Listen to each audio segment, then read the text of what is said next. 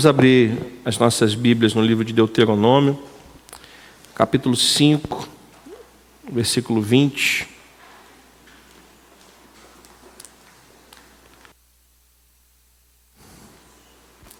Deuteronômio, capítulo 5, versículo 20.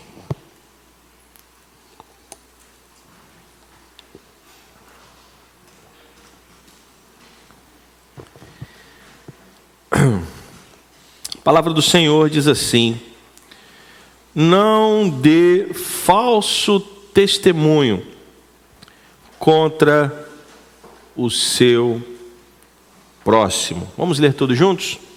Não dê falso testemunho contra o seu próximo. Senhor, nos abençoa. Que nessa manhã possamos ter entendimento a respeito da tua palavra, e entendimento para aprendermos e colocá-la em prática nas nossas vidas. Que o Senhor nos ajude, Pai, a cumprir os teus mandamentos, os teus estatutos e juízos perpétuos, para que possamos viver bem para que possamos, ó Deus, andar de acordo com a tua vontade, para que possamos cumprir aquilo que o Senhor tem pedido a nós. Nos abençoa nessa manhã, Pai, em nome de Jesus. Que a igreja do Senhor diga amém. Nós estamos olhando para a palavra de Deus, nesse discurso de Moisés, aonde ele começa a relembrar o povo algumas coisas importantes que eles deveriam guardar quando atravessassem o Jordão. E dentre muitas coisas que Moisés trouxe à memória do povo, né, já era uma outra geração, 40 anos haviam se passado desde a saída do Egito, muitos haviam perecido no deserto, então Moisés começa a relembrar algumas coisas, e dentre as coisas que Moisés relembrou, Moisés trouxe novamente os dez mandamentos, o decálogo, as leis que o Senhor o entregou enquanto ele estava no monte. Né? O Senhor, segundo o relato de Moisés, escreveu em tábuas de pedra a sua lei, os seus mandamentos e entregou a Moisés e disse que ele deveria ensinar o povo a cumprir e a obedecer.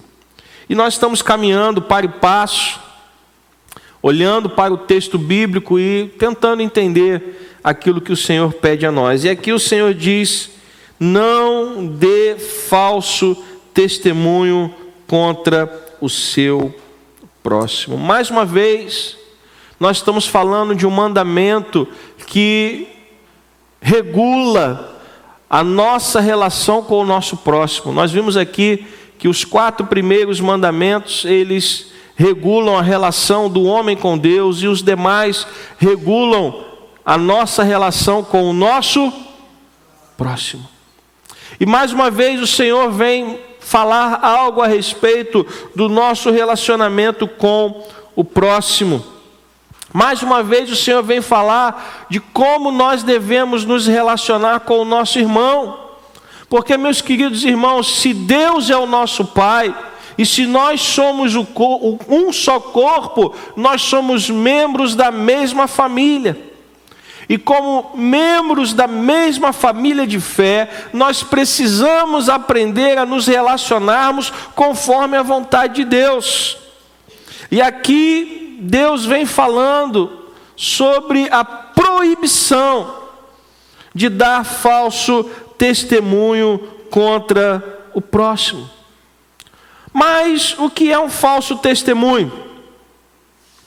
O que é um falso testemunho? Segundo a lei dos homens, segundo a legislação do nosso país, só para você ter uma ideia, um falso testemunho é uma afirmativa consciente de uma pessoa a respeito de fatos inverídicos ou contrários à verdade, prestada perante a autoridade judiciária que a convocou a depor. Então, eu vou repetir: isto não é uma definição minha, tampouco uma definição da Bíblia. Isto é uma definição da legislação brasileira, da lei do Brasil. O que é um falso testemunho? É uma afirmativa consciente de uma pessoa a respeito de fatos inverídicos ou contrários à verdade, em outras palavras, mentirosos, prestada perante uma autoridade judiciária que a convocou a depor. E a legislação brasileira, a lei do nosso país, determina o que acontece com quem levanta um falso testemunho. O crime, diz a lei, prevê pena de reclusão, e reclusão é prisão, de dois a quatro anos e multa. A punição aumenta de um sexto a um terço no caso de o crime ter sido praticado mediante suborno ou com fim de obter prova destinada a produzir efeito em processo penal ou em processo civil, em que for parte é, entidade da administração pública, direta ou indireta. Veja que perante a lei brasileira, o falso testemunho, ele é o que? Um crime. Falso testemunho aqui no Brasil é quê? Crime. E tem pena prevista. Pena de reclusão que aumenta se o falso testemunho for movido por suborno. Então veja que se para os homens o falso testemunho é considerado o quê? Um crime. Como você acha que Deus leva em consideração o falso testemunho? Se para os homens o falso testemunho é considerado um crime, é óbvio que Deus leva isso muito mais a sério.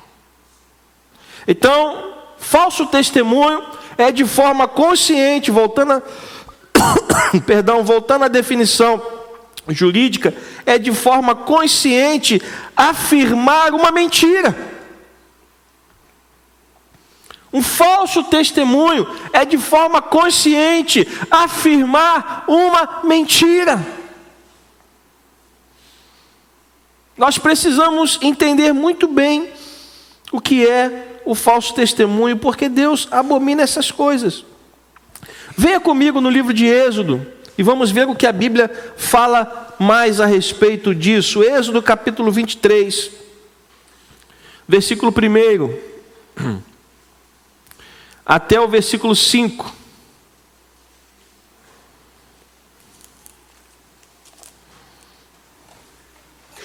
Deus falando com o seu povo.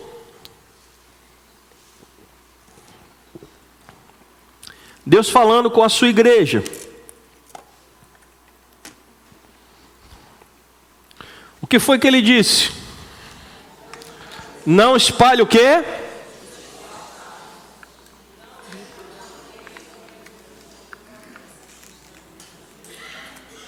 Preste atenção. Logo no primeiro versículo, o que é que Deus diz ao seu povo? Não espalhe notícias falsas e não entre em acordo com quem? O que, que é um, um ímpio?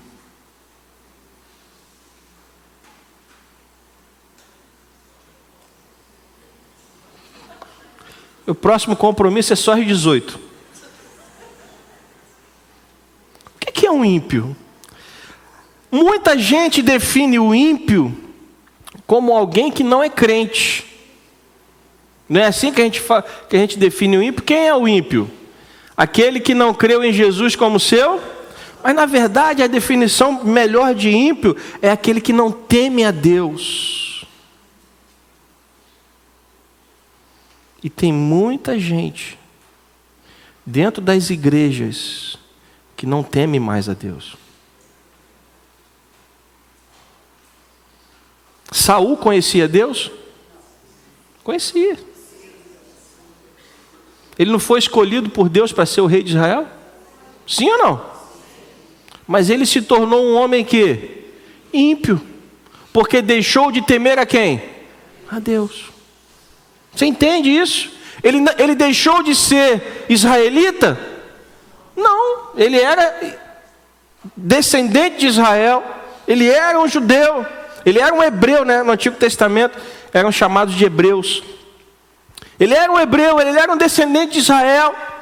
Mas mesmo sendo um descendente de Israel, ele se tornou um homem o quê?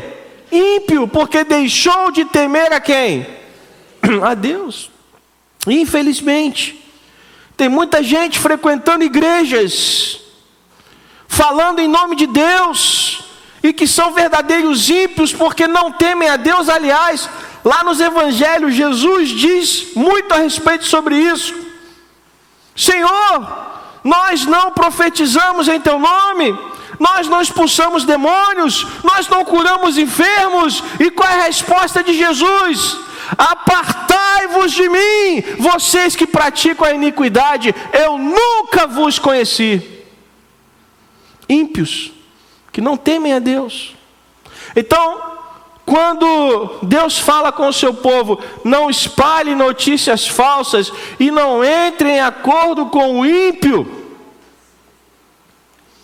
nós precisamos estar atentos para não para classificar da maneira correta. Ímpio não é somente aquele que não confessa a Jesus como Senhor da sua vida. Ímpio é aquele que não teme a Deus. Quem é que organizou a morte de Cristo?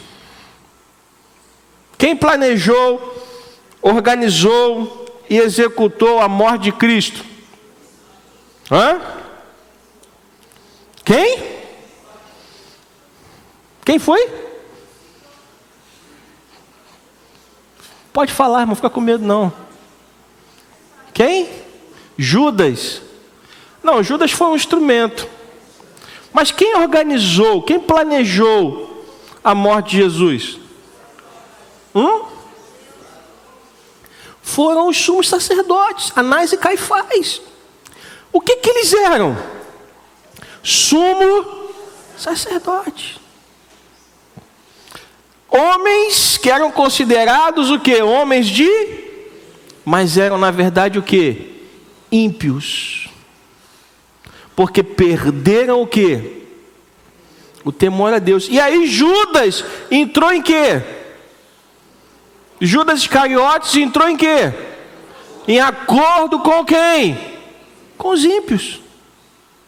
Para quê? Para ser uma testemunha maldosa. Obviamente, Judas não foi a testemunha, Judas foi aquele que foi lá entregar Jesus. Mas a gente vai ver daqui a pouco que pessoas se levantaram para apresentar falso testemunho contra Jesus. Então veja que eu não posso falar conscientemente uma mentira. Dar um falso testemunho é falar aquilo que não é verdade. Não espalhe o que? Notícias e infelizmente isso acontece muito aonde? Acontece muito aonde? Dentro da igreja.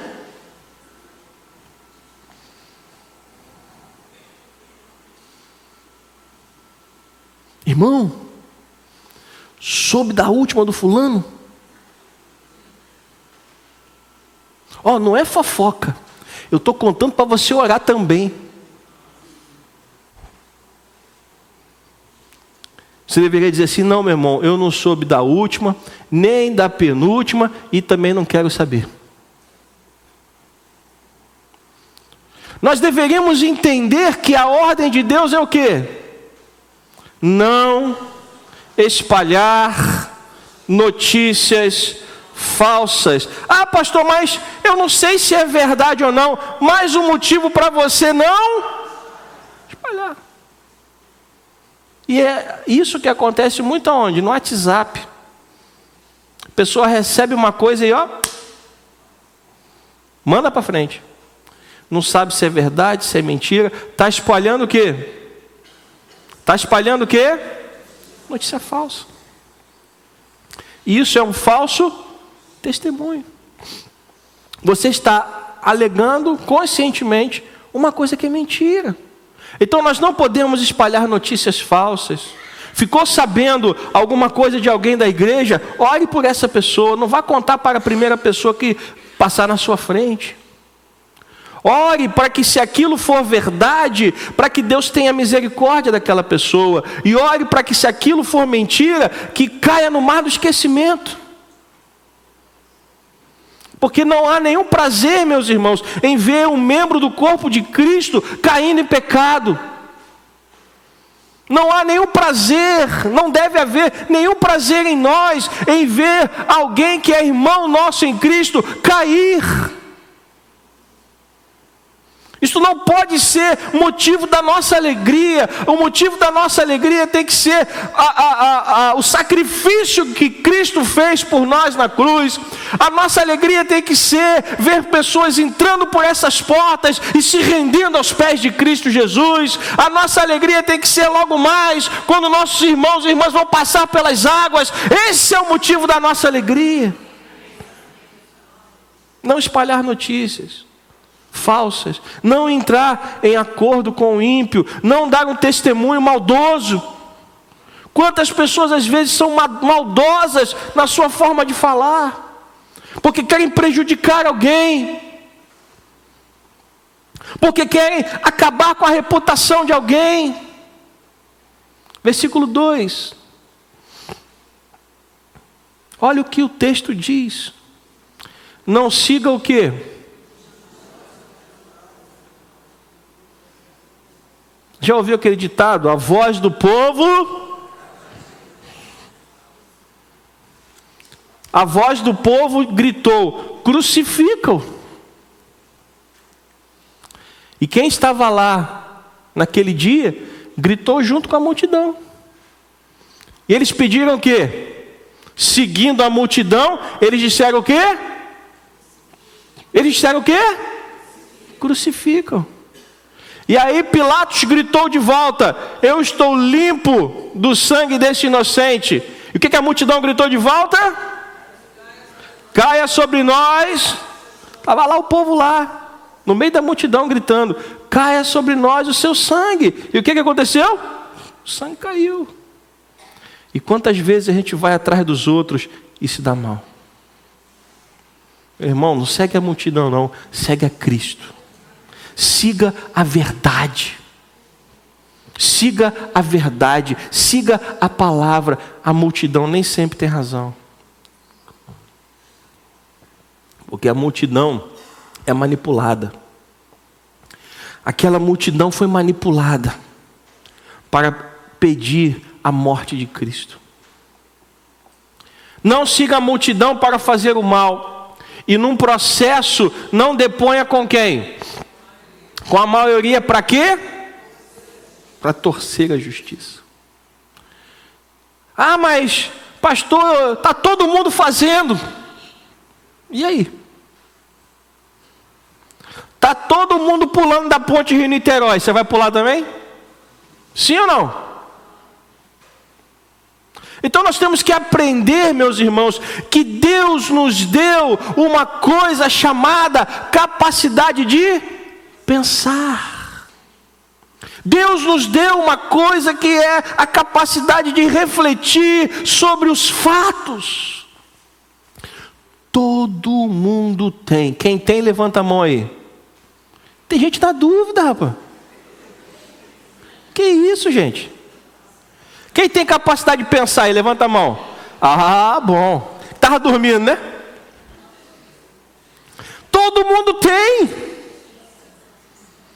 Todo mundo tem capacidade de pensar, todo mundo tem capacidade de refletir. Você não precisa ser tocado como gado. Você não precisa sair correndo atrás da opinião dos outros. Você tem condições de tirar as suas próprias conclusões. Posso ouvir um amém? Você tem essa capacidade que foi dada pelo Senhor. Então não deponha com a maioria para torcer a justiça. Versículo 3, é o 3 agora? Sim. Não seja o que? Parcial. E quantas vezes somos parciais? Porque só ouvimos um lado da história. Meu querido irmão, minha querida irmã, toda história tem dois lados. Aprenda a ouvir os dois lados da história. A gente escuta o primeiro lado e acha que é a verdade absoluta. Aprenda a ouvir o outro lado da história. E veja que o texto diz: não seja parcial, nem mesmo com o pobre. Por que, que o texto fala sobre o pobre? Porque o pobre é a imagem de pessoa mais é, desprezada que existe. Mas Deus está dizendo: não seja parcial, nem mesmo com o pobre, porque todos são importantes para Deus nas suas demandas. Versículo 4. Se você encontrar desgarrado o boi ou o jumento do seu inimigo, faz o quê? Pastor, se eu encontrar o jumento do meu inimigo, eu vou dar um tiro na cabeça desse jumento. Ah, pastor, eu não vou, não vou levar ele de volta não. Se eu pegar o boi desse safado, eu vou fazer um churrasco. Eu vou dar uma festa lá em casa. Olha o que o texto diz. Se você encontrar desgarrado o boi ou o jumento de quem? Do seu inimigo, faça o quê?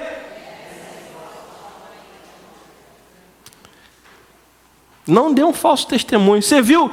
Você viu meu jumento por aí? Não. E não. Está lá na tua casa guardado. Vi não. Isso é o quê? Falso testemunho. Mentira. Achou? Devolve para ele. Versículo 5.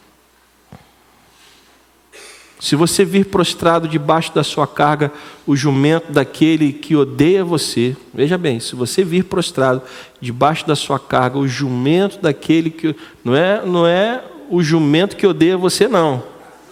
É o jumento daquele que odeia você. Preste atenção no texto não o abandone, ajude o dono a erguer o animal.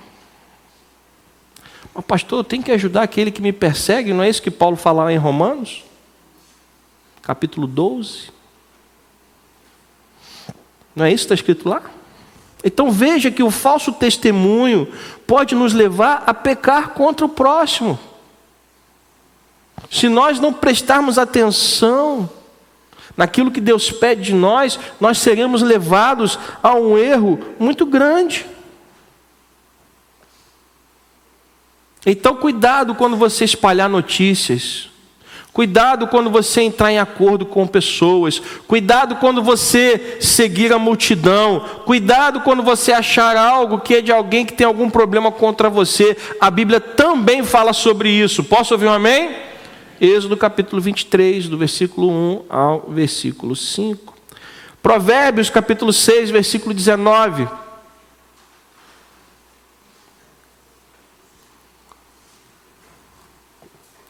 O que é uma testemunha falsa? Está escrito aqui no texto. O que é uma testemunha falsa? É aquela que faz o quê? Profere mentiras e que semeia o quê? Discórdia entre os irmãos. Isso é pecado. Isso é pecado.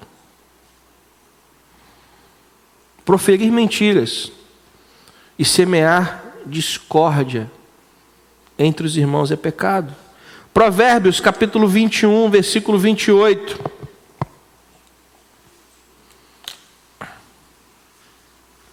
O que vai acontecer com a testemunha falsa? O que, é que vai acontecer com a testemunha falsa?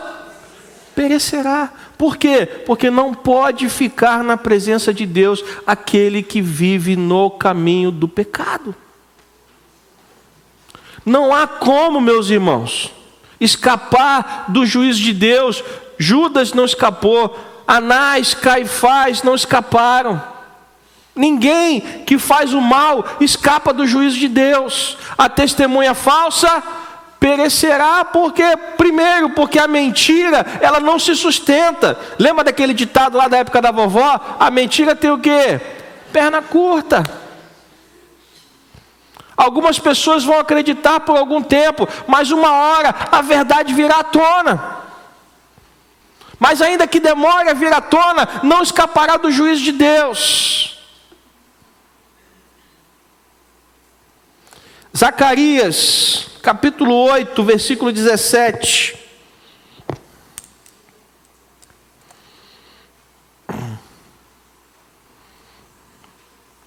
Veja mais uma vez o que a palavra de Deus diz: que ninguém faça o quê? Planos, para quê? Para prejudicar o seu próximo. Meus irmãos, quando Deus estabelece mandamentos que, que é, é, me fugiu agora a palavra, mas que fazem menção ao relacionamento com o próximo, ele quer que a gente aprenda a lidar com o próximo. Então, o que, que Zacarias está dizendo? Que ninguém faça planos para quê? Não podemos planejar o prejudicar o próximo. Isso é um pecado diante de Deus. Quando nós fazemos planos, quando nós arquitetamos esquemas, quando nós juntamos pessoas para prejudicar alguém, nós estamos indo contra a vontade de Deus. Não é o pastor André que está falando, não. É Zacarias. Nem ame o quê? Nem ame o quê? O juramento falso é dizer algo jurando que é verdade, mas aquilo é uma Mentira! E por que, que eu não posso fazer planos para prejudicar o próximo e nem amar o juramento falso? Porque eu odeio todas essas coisas, diz quem? Não é o pastor André que odeia. Não é a igreja que odeia. Quem odeia essas coisas é quem? É o Senhor. Deus odeia quem quer fazer mal ao próximo. Sabe por quê? Porque o seu próximo também é uma ovelha do Senhor. Quando você faz planos para prejudicar alguém dentro da igreja, você está planejando mal contra uma ovelha de quem? Do Senhor. Deus odeia isso. Deus não aceita isso. Deus não vai deixar que isso vá à frente. Eu lembro que quando Esaú menosprezou o seu direito de primogenitura. Você lembra da história? Ele estava com fome e Jacó estava fazendo o quê? Um cozido de lentilhas. E aí Esaú chegou e disse: Olha, está cheiroso, me dá um pouquinho aí. O que, que Jacó falou? Eu te dou em troca de quê? Eu te dou em troca de quê? Do seu direito de primogenitura. O direito de primogenitura era o direito de receber a bênção de Deus do, do próprio pai. E Esaú menosprezou aquilo, dizendo que isso não me servirá para nada. Eu prefiro é comer agora esta comida e não morrer. Tá bom, eu renuncio esse direito de primogenitura. É seu, me dá a comida. Quem estava ali presente? Esaú e Jacó, mas tinha mais alguém ouvindo aquilo. Tinha mais alguém ouvindo aquilo. Deus estava presente ali naquele momento. E Deus ouviu Esaú dizer que ele menosprezava o direito de primogenitura. Passados anos, o pai de Esaú, quem era o pai de Esaú? Muito bem, quem era o pai de Esaú? Abraão. Jacó, Adão.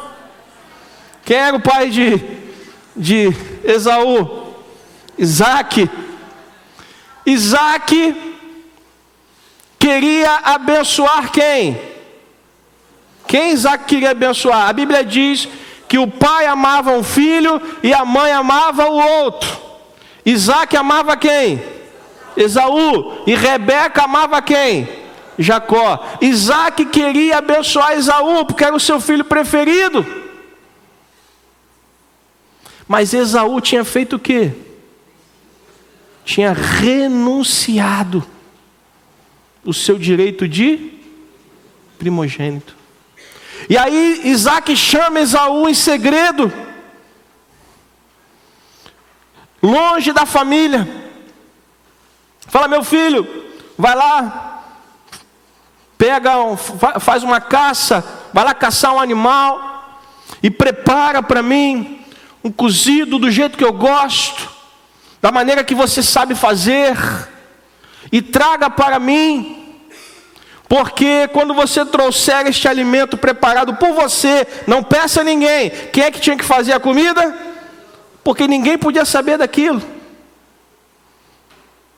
A ordem natural das coisas é que Esaú caçasse e pedisse para alguém cozinhar, mas Isaac estava fazendo um acordo entre ele e o seu filho Esaú. Porque ele queria abençoar Esaú, mas Esaú tinha rejeitado o seu, seu direito. Mas quem é que estava lá naquele dia ouvindo? Deus. Não, no dia que ele renunciou ao seu direito de primogenitura, Deus estava lá ouvindo. E enquanto ele tramava com Esaú, Deus falou para Rebeca: Vai lá, filha, bota o ouvido lá. Escuta lá o que eles estão tramando. Ele quer abençoar Esaú, mas eu vou abençoar Jacó.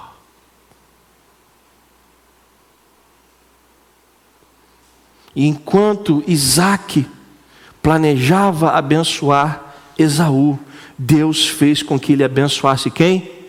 A Jacó. Nós não podemos planejar contra a vontade de Deus. Isaac tentou. E aí você conhece a história, Rebeca ouviu, mandou pegar a comida, preparou tudo, pegou a roupa de Esaú para o pai sentir o cheiro, que o pai já estava com as vistas, como diz a palavra, escurecidas, e colocou uns pelos de cabra no, no braço e tal, e aí Jacó foi lá com muito medo, mas foi lá, Isaac foi, abençoou Jacó. Quando Esaú chega com a comida e fala, pai, está aqui a comida, e Isaac fala, opa, eu já abençoei alguém.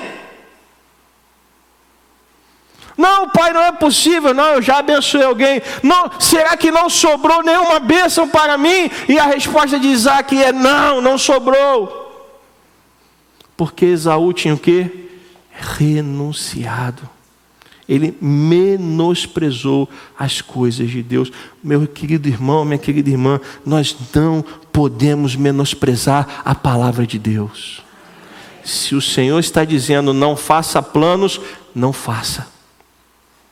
Se o Senhor está dizendo não ame o juramento falso, não ame. Se o Senhor está dizendo que odeia isso, leve isso muito a sério. Porque Deus está ouvindo e vendo tudo o tempo todo. Posso ouvir um amém?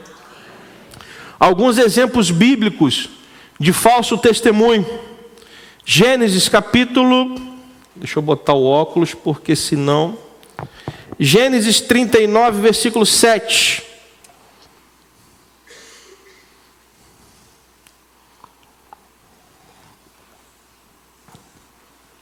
Depois de algum tempo, a mulher de Potifar colocou os olhos em José e o desejou, e ela disse o que? Está escrito aqui, pode ler. Venha para a cama comigo, versículo 8. O que, que José fez? Ele se recusou. E ele disse: O que? O meu senhor não se preocupa com o quê? Com nada. Pode ler.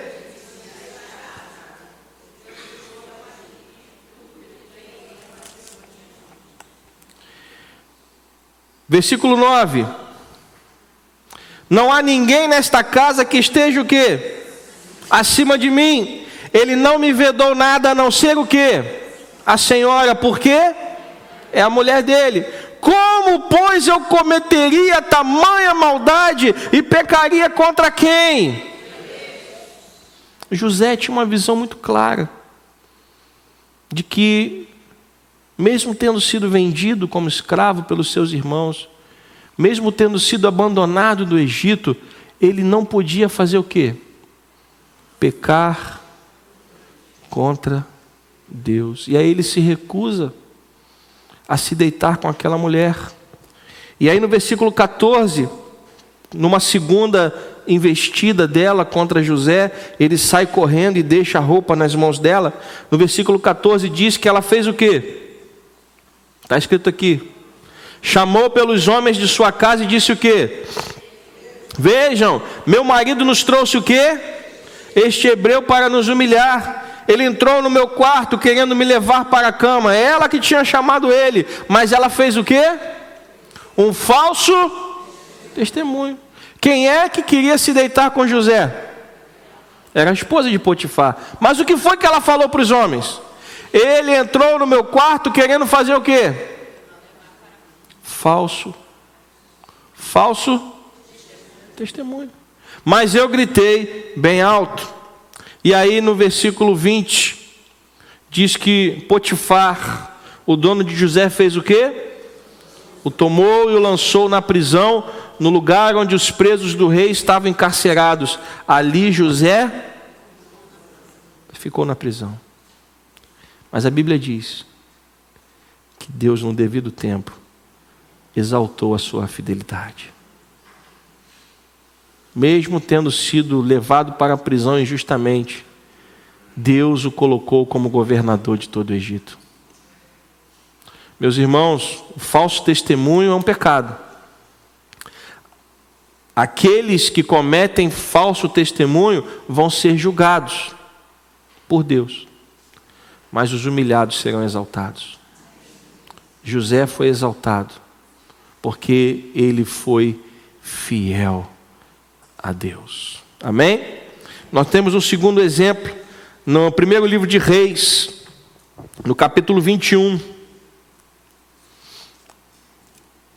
Primeiro livro de Reis, capítulo 21, Acabe queria as vinhas de Nabote.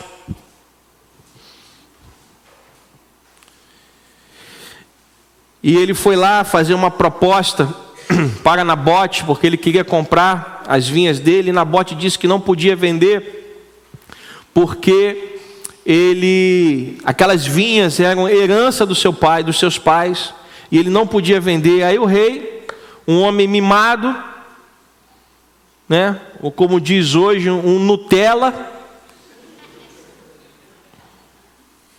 Foi para casa e fez birra. Deitou na cama, virou de cara para a parede e não queria comer. Nutella. Ficou fazendo birra. Aí veio sua esposa, Jezabel, que era uma enviada do inferno. Falou: O que, é que houve? Ah, no, na, na, na bote, né? Na bote não quis me vender a sua vinha. Aí ela, como uma mulher amável e gentil que era, deu-lhe uma bronca: Você não é o rei de Israel? Para de palhaçada, levanta daí, vai comer, vai governar. Muito amável que Jezabel era. E aí o que, que ela faz? No versículo 8 depois de ter dado uma bronca em, em Acabe, ter mandado ele levantar para comer, no versículo 8, preste atenção no que essa mulher faz. Então, Jezabel fez o que? Escreveu cartas em nome de quem? De Acabe. Selou-as com o sinete dele e as enviou a quem? Aos anciãos e aos nobres que moravam com Nabote na cidade dele. E nas cartas ela escreveu o que? Anunciem o que? Está no versículo 9? Pode ir passando, por favor. E nas cartas ela escreveu o quê? Anunciem um dia de jejum e tragam Nabote para a frente do, do povo. Versículo 10. Ponham sentados na frente dele dois homens o quê? Dois homens o quê? Malignos. Para quê? Dois homens malignos que testemunhem contra ele, dizendo que você blasfemou contra Deus e contra o rei. Depois levem-no para fora e o apedrejem para, para que esses dois homens malignos, eles iam fazer o quê? Dar um falso testemunho. E esse falso testemunho acabou em quê? Na morte de Nabote do seu filho.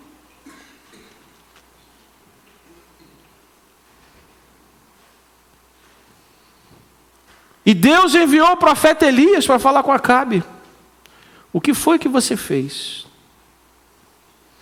Pela maldade que você executou, saiba que os cães lamberão o seu sangue no mesmo lugar onde Nabote foi apedrejado. E tua mulher Jezabel será devorada pelos cães também. E o que Deus disse através do profeta Elias se cumpriu. Porque Deus não tolera o falso testemunho. Veja as consequências que um falso testemunho pode levar, pode levar à destruição de vidas inocentes. Mas saiba, meus irmãos, que Deus não dorme. Ele não deixa com que os seus filhos sejam envergonhados para sempre. Outro exemplo de falso testemunho. Ah, as falsas testemunhas contra Jesus. Mateus capítulo 26, versículo 57. Mateus 26, versículo 57. Palavra de Deus diz que os que prenderam Jesus o levaram à casa de Caifás, que era quem? O sumo sacerdote, onde se haviam reunido quem? Os escribas e os anciãos. Pedro seguia de longe até o pátio do sumo sacerdote, e tendo entrado, assentou-se entre os servos para ver como aquilo ia. E os principais sacerdotes, versículo 59, e os principais sacerdotes e todo o sinédrio procuravam o quê? Procuravam um testemunho falso, porque não tinham nada para acusar a Jesus. E aí se valeram de um subterfúgio que Deus disse para não fazer. Lá em Deuteronômio capítulo 5, versículo 20, nós lemos: Não deem falso testemunho contra o seu irmão. E eles estavam procurando o quê? Um falso testemunho. Versículo 60: E não acharam, apesar de terem sido apresentadas muitas testemunhas falsas, muitas testemunhas falsas foram apresentadas, mas afinal compareceram duas testemunhas afirmando que este disse: Posso destruir o santuário de Deus e reconstruí-lo em três dias. Jesus disse isso? Sim ou não? Jesus disse isso? Sim ou não? Quem acha que ele disse aí, a mão. Ok. Quem acha que ele não disse, levanta a mão. Ninguém quer levantar, né? E você que não levantou, pode levantar, só para você não ficar triste. Pode fazer assim. Jesus disse. Quando mostraram a beleza do santuário para ele, ele disse: Derruba este santuário, ele será reerguido em três dias. Só que eles tiraram as palavras de Jesus do seu contexto. E quantas vezes o falso testemunho é pegar o que a pessoa disse e torcer. E assim o Filho de Deus foi mandado para onde? Para a cruz do Calvário. Por causa de um falso testemunho. E por fim, Atos dos Apóstolos, capítulo 6, versículo 8.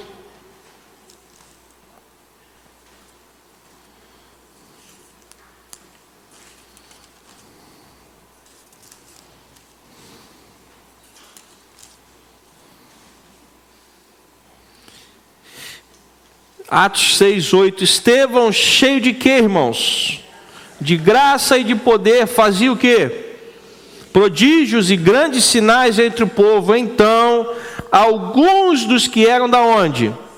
Da sinagoga, chamada dos libertos, dos sirineus, dos alexandrinos e dos da Cilícia e da província da Ásia se levantaram e discutiam com Estevão. Mas, versículo 10, eles não podiam resistir a quê?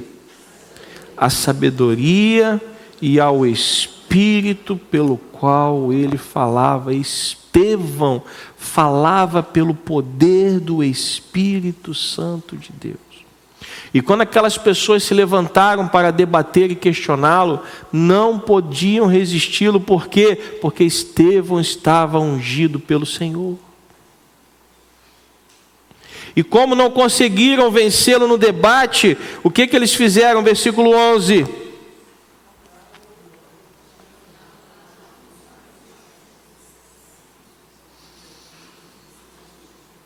Ah, é?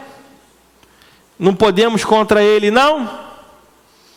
Então vamos dar um jeito. O que, que eles fizeram? Subornaram. E subornaram alguns homens para dizer o quê? Mentiras. Falso testemunho. Eles disseram: Ouvimos este homem proferir o quê? Blasfêmias contra Moisés e contra Deus. Será verdade ou mentira? Mentira. Falso Testemunho. O que aconteceu com Estevão? Levaram ele para o Caribe, pagaram uma passagem de primeira classe para ele para o Caribe. Chegaram lá, um hotel cinco estrelas, Estevão lá na rede, tomando água de coco, comendo camarão no espeto. Né? Foi isso que aconteceu com Estevão, né? Por causa do suborno e do falso testemunho, Estevão foi apedrejado e morto. E entre as pessoas havia um jovem chamado Saulo de Tarso. Meus queridos irmãos e irmãs, o falso testemunho tem o poder de destruir vidas. Eu lembro de, de uma história que circula na internet de uma jovem que pediu uma vez um microfone numa igreja para dar um testemunho. E quando o pastor entregou o microfone nas suas mãos, ela disse que estava ali para confessar que ela tinha um caso com o pastor. E aí tomaram, tentaram tomar o microfone da mão dela, pastor, a pessoa perguntar por que você está falando isso? Não, é verdade. E as pessoas diziam que não, e ela dizia que sim. E aí ela falou assim: vocês querem saber por que, que é verdade? Eu vou dizer algo que só ele vai saber. E só a esposa dele vai saber. Ele tem uma pinta, um sinal de nascença perto da virilha. E aquilo era verdade. A igreja destituiu o pastor, a esposa se divorciou dele, este homem foi viver isolado, num lugar afastado da cidade. Passado alguns anos, um outro pastor foi enviado para aquele local. E sabendo, ficou sabendo da história que havia acontecido naquela igreja, e ele começou, sentiu no coração o desejo de ir atrás daquela história para poder esclarecer os fatos, para que, para que aquela igreja fosse curada. E ele ficou sabendo que esta jovem, que disse que tinha tido um caso com o pastor, agora já não era tão jovem, estava com câncer, estava às portas da morte e ele foi visitá-la. E conversando com ela, ela disse: Pastor, eu tenho algo para confessar. Eu menti a respeito do caso que eu tinha com aquele pastor. Eu pequei contra Deus. E eu não posso morrer sem confessar esse pecado. E o pastor disse para ela: Mas minha filha, você disse algo que ninguém tinha condições de saber. Você disse que ele tinha um sinal de nascença perto da sua virilha. Ela disse: Sim, pastor, ninguém sabia, mas eu era enfermeira. E um dia ele foi fazer uma cirurgia e eu estava lá no centro cirúrgico e eu vi o sinal porque eu participei da equipe médica que fez a cirurgia. Eu nunca tive um caso com esse homem. Saindo dali, o pastor foi procurar o antigo pastor, um homem destruído, que não amava mais a Deus e não amava mais a igreja e não tinha mais a sua família. E o pastor contou o que ouviu daquela mulher, e aquele antigo pastor disse para ele: Tudo bem, mas o que adianta agora? Porque quando eu disse que era inocente, a igreja não acreditou em mim. Eu fui julgado, eu fui condenado, eu fui humilhado e não me deram o direito de me defender. Veja o poder devastador de um falso testemunho. É por isso que Deus disse: não façam. Meus irmãos, se você levar adiante um falso testemunho, você vai estar comprando uma briga com o próprio Deus. Porque você vai estar passando adiante algo que não é verdade. E você vai ter que prestar contas a Deus. Assim como se eu fizer isso também, eu também vou ter que prestar contas a Deus. Falso testemunho não é uma coisa qualquer. Os nossos lábios têm que proclamar apenas a verdade. Jesus Cristo disse: Seja o teu sim, sim, e o teu não, não. O que passar disso é do maligno. Se o seu sim for não e o seu não for sim, isso significa que você é um mentiroso. E se você é um mentiroso, você é filho do pai da mentira e não filho de Deus. Você entende isso? Quem vive na mentira não serve a Deus, serve ao diabo. E nós precisamos tomar cuidado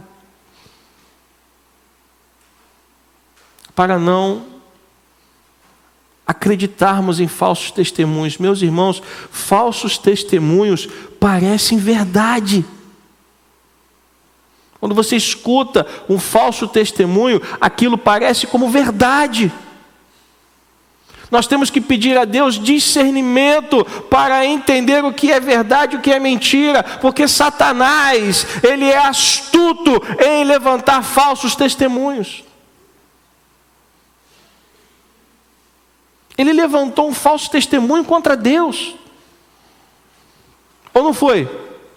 Ele chegou lá no paraíso e falou para Eva: Olha, você não vai comer dessa árvore aí, não? Eva falou: Não, Deus disse para não comer. Não, nada disso. Ele começou a falar, a, a, trazer um falso testemunho contra Deus, dizendo que Deus disse, mas não era bem aquilo que Deus disse, porque na verdade Deus não queria que eles fossem iguais a Ele. Isso é o quê? Você acha que Satanás não vai brincar com a gente se ele tiver oportunidade? Você acha que ele não vai brincar com a tua vida se ele tiver oportunidade de fazer? Ele vai. A única maneira de nós não sermos enredados por um falso testemunho é andando e vivendo na verdade a palavra de Deus, ela é a verdade. Quando você ouvir algo de alguém, aprenda a olhar os frutos.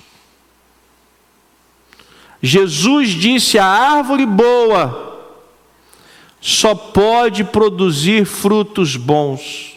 Se você está ouvindo alguma coisa ruim, de alguém, olhe para onde?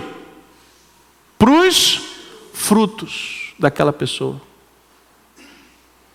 Se os frutos forem bons e o testemunho daquela contra aquela pessoa for ruim, talvez seja um falso testemunho. Agora, se o que aquela pessoa falou para você condizer com os frutos ruins daquela pessoa, talvez seja um testemunho verdadeiro.